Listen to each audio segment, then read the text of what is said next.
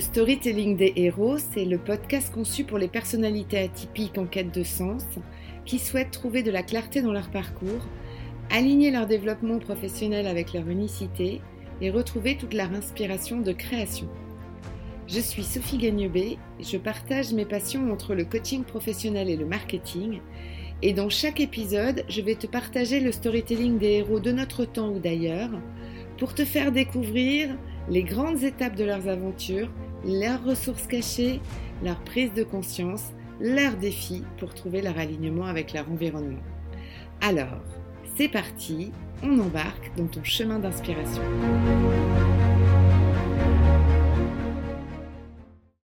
Bonjour et bienvenue dans mon épisode 17 du podcast du storytelling des héros. Aujourd'hui, je vais te faire découvrir une étape clé du parcours du héros, à savoir l'étape du refus de l'aventure. Alors en fait, il s'agit d'un moment que nous traversons très régulièrement en tant qu'atypique, car notre créativité, nos multiples projets euh, font que nous sommes assez régulièrement dans de nombreuses quêtes, et souvent même euh, simultanément, et pourtant nous ne les repérons pas forcément comme telles. Nous pensons souvent à tort que nous ne sommes pas encore dans l'aventure, dans le game. Et c'est bien d'ailleurs ça le problème, car nous ne prenons pas à sa juste valeur ce qui se joue exactement à ce moment-là. Donc l'idée ici est de t'aider à identifier ce moment clé, cette étape de refus de l'aventure, pour ensuite envisager ensemble les solutions qui te seront offertes. Donc je t'en parle aujourd'hui parce que cette étape est selon moi dans l'histoire de Spider-Man un fabuleux exemple de ce refus de l'aventure. Et je t'invite d'ailleurs à aller te plonger dans l'épisode 16 pour te reconnecter avec toutes les émotions que Spider-Man a traversées lors de son refus d'endosser son rôle de héros.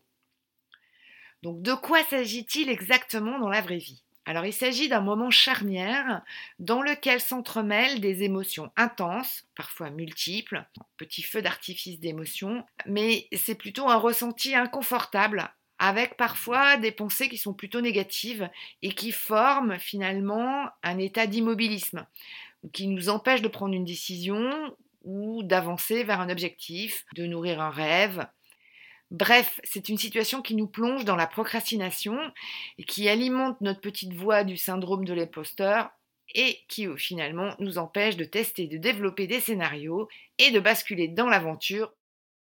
Dans le parcours du héros, c'est souvent une rencontre fortuite, alors un mentor par exemple, ou un événement imprévu, cet instant précis qui bouscule d'une manière tout à fait magique l'ordre des choses et qui fait que le héros va se mettre en mouvement. Mais en fait, il n'y a rien de magique. À cette étape bien précise, il se passe quelque chose de très rationnel et que nous pouvons nous-mêmes activer. Cela n'empêche pas que l'on puisse euh, bien sûr attendre l'arrivée d'un mentor, hein, mais ça c'est en général plutôt incertain c'est d'ailleurs ce qui va nous intéresser aujourd'hui, ce dont on va parler, à savoir comment aller euh, euh, activer euh, finalement ce, passage et, cette bascule à l'action. Donc après ce teasing, rentrons un peu plus dans les détails et partons en premier lieu dans l'histoire de Spider-Man pour ensuite trouver les clés de décryptage de ce passage à l'action. Alors, Peter Parker, au début de son aventure, est bousculé par de nouvelles compétences qu'il découvre de manière fortuite un beau matin. Très concrètement, au-delà du sujet de les maîtriser, il est pris par de multiples émotions. Tout d'abord, elles sont plutôt positives, puisqu'il s'amuse à, à, découvrir ses talents. Il est dans la surprise, dans la joie. Il teste secrètement les perspectives de sa mission de héros et envisage ce qu'il pourrait être dans sa mission.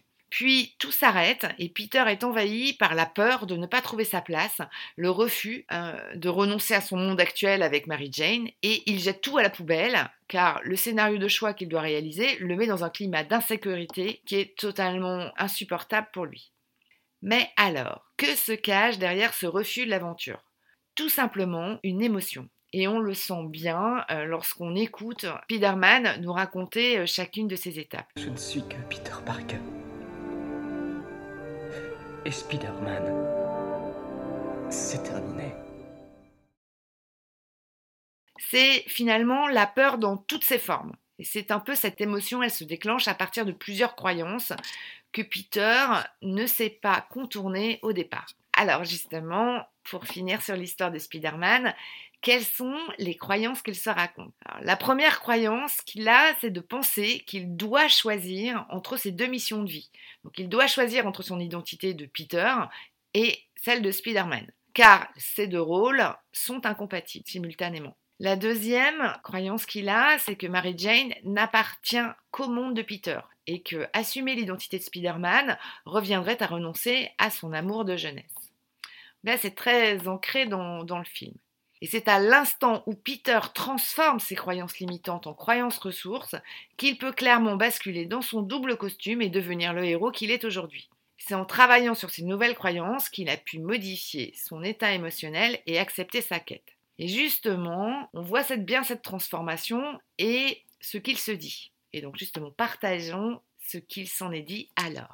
Quelle que soit la situation à affronter, quelle que soit la bataille qui fait rage en nous, nous avons toujours le choix. Ce sont nos choix qui déterminent qui nous sommes. Et nous pouvons toujours choisir le bien. Posons un éclairage sur ce couple émotion-croyance qui nous aide ou qui nous empêche parfois de rentrer dans une quête ou d'avancer sur nos objectifs, d'investiguer sur une nouvelle aventure, de mettre de l'énergie dans la réalisation d'un de nos rêves. Alors en fait, ce qu'il faut savoir, c'est qu'on a une machine de guerre c'est notre cerveau. Il a pour objectif de préserver notre intégrité et j'ai envie de te dire que puisque nous sommes là à en débattre, c'est qu'a priori, il est plutôt bon dans son job jusque-là. Mais comme toute machine, il a établi des process et des raccourcis pour maîtriser son et ton environnement. Et c'est la raison pour laquelle il s'appuie sur ton expérience, ton éducation, comme par exemple les messages parentaux, les messages sociétaux, pour inscrire donc des messages de généralisation afin de te maintenir dans un environnement sécurisant et t'éviter de dépasser du cadre et d'aller aveuglément dans l'inconnu et sur des terrains glissants. Ainsi, notre cerveau nous renvoie des pensées et des croyances limitantes qui sont a priori destinées à nous éviter tout débordement à nous éviter le danger, des blessures, le rejet, la déception, enfin tout ce qui mettrait en péril notre intégrité. Or, lors d'une quête, nous mettons à mal ce système, et c'est à ce moment-là que le cerveau déclenche son plan hors sec et nous envoie ses croyances. des vérités que nous on perçoit comme euh, des vérités absolues. Tout ça pour nous maintenir dans un cadre autorisé pour évoluer. Ces messages sont souvent bien enfouis, bien cachés, alors ils prennent plusieurs formes. Cela peut être une petite voix à la noix qui nous hante, cela peut être aussi un message inconscient que l'on arrive à détecter parce qu'il déclenche une émotion d'alerte. Et souvent, cette émotion, c'est une émotion plutôt forte et négative, ça peut être la peur, le dégoût, la stupeur, enfin, et qui nous met dans un malaise certain pour nous signifier que le cadre est dépassé. C'est la raison pour laquelle Spider-Man, enfin Peter Parker, insiste sur cette notion de choix. Euh, c'est-à-dire qu'il nous invite à choisir et donc à reprendre la main sur nos croyances. Et pour ce faire, il nous propose un chemin en plusieurs étapes. Alors la première, c'est de détecter nos émotions négatives qui nous envahissent lorsque l'on souhaite développer un nouveau chemin, rentrer dans une nouvelle quête. La deuxième étape, c'est de formuler les croyances que l'on se raconte sur la situation et de prendre conscience de ce que joue notre cerveau pour nous maintenir dans le cadre. La troisième étape, c'est de réfléchir à transformer ou à modifier ces croyances limitantes en croyances ressources en revisitant leurs fondements et en, identifiant des pistes pour les contourner. Et tout cela pour construire une expérience qui nous permettra d'envisager des nouvelles solutions.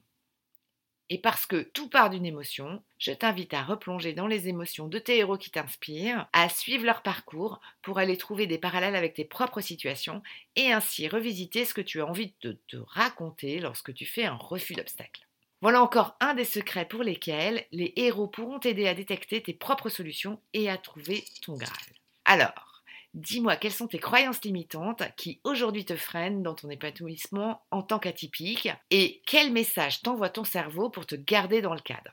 N'hésite pas à venir partager tes découvertes avec nous.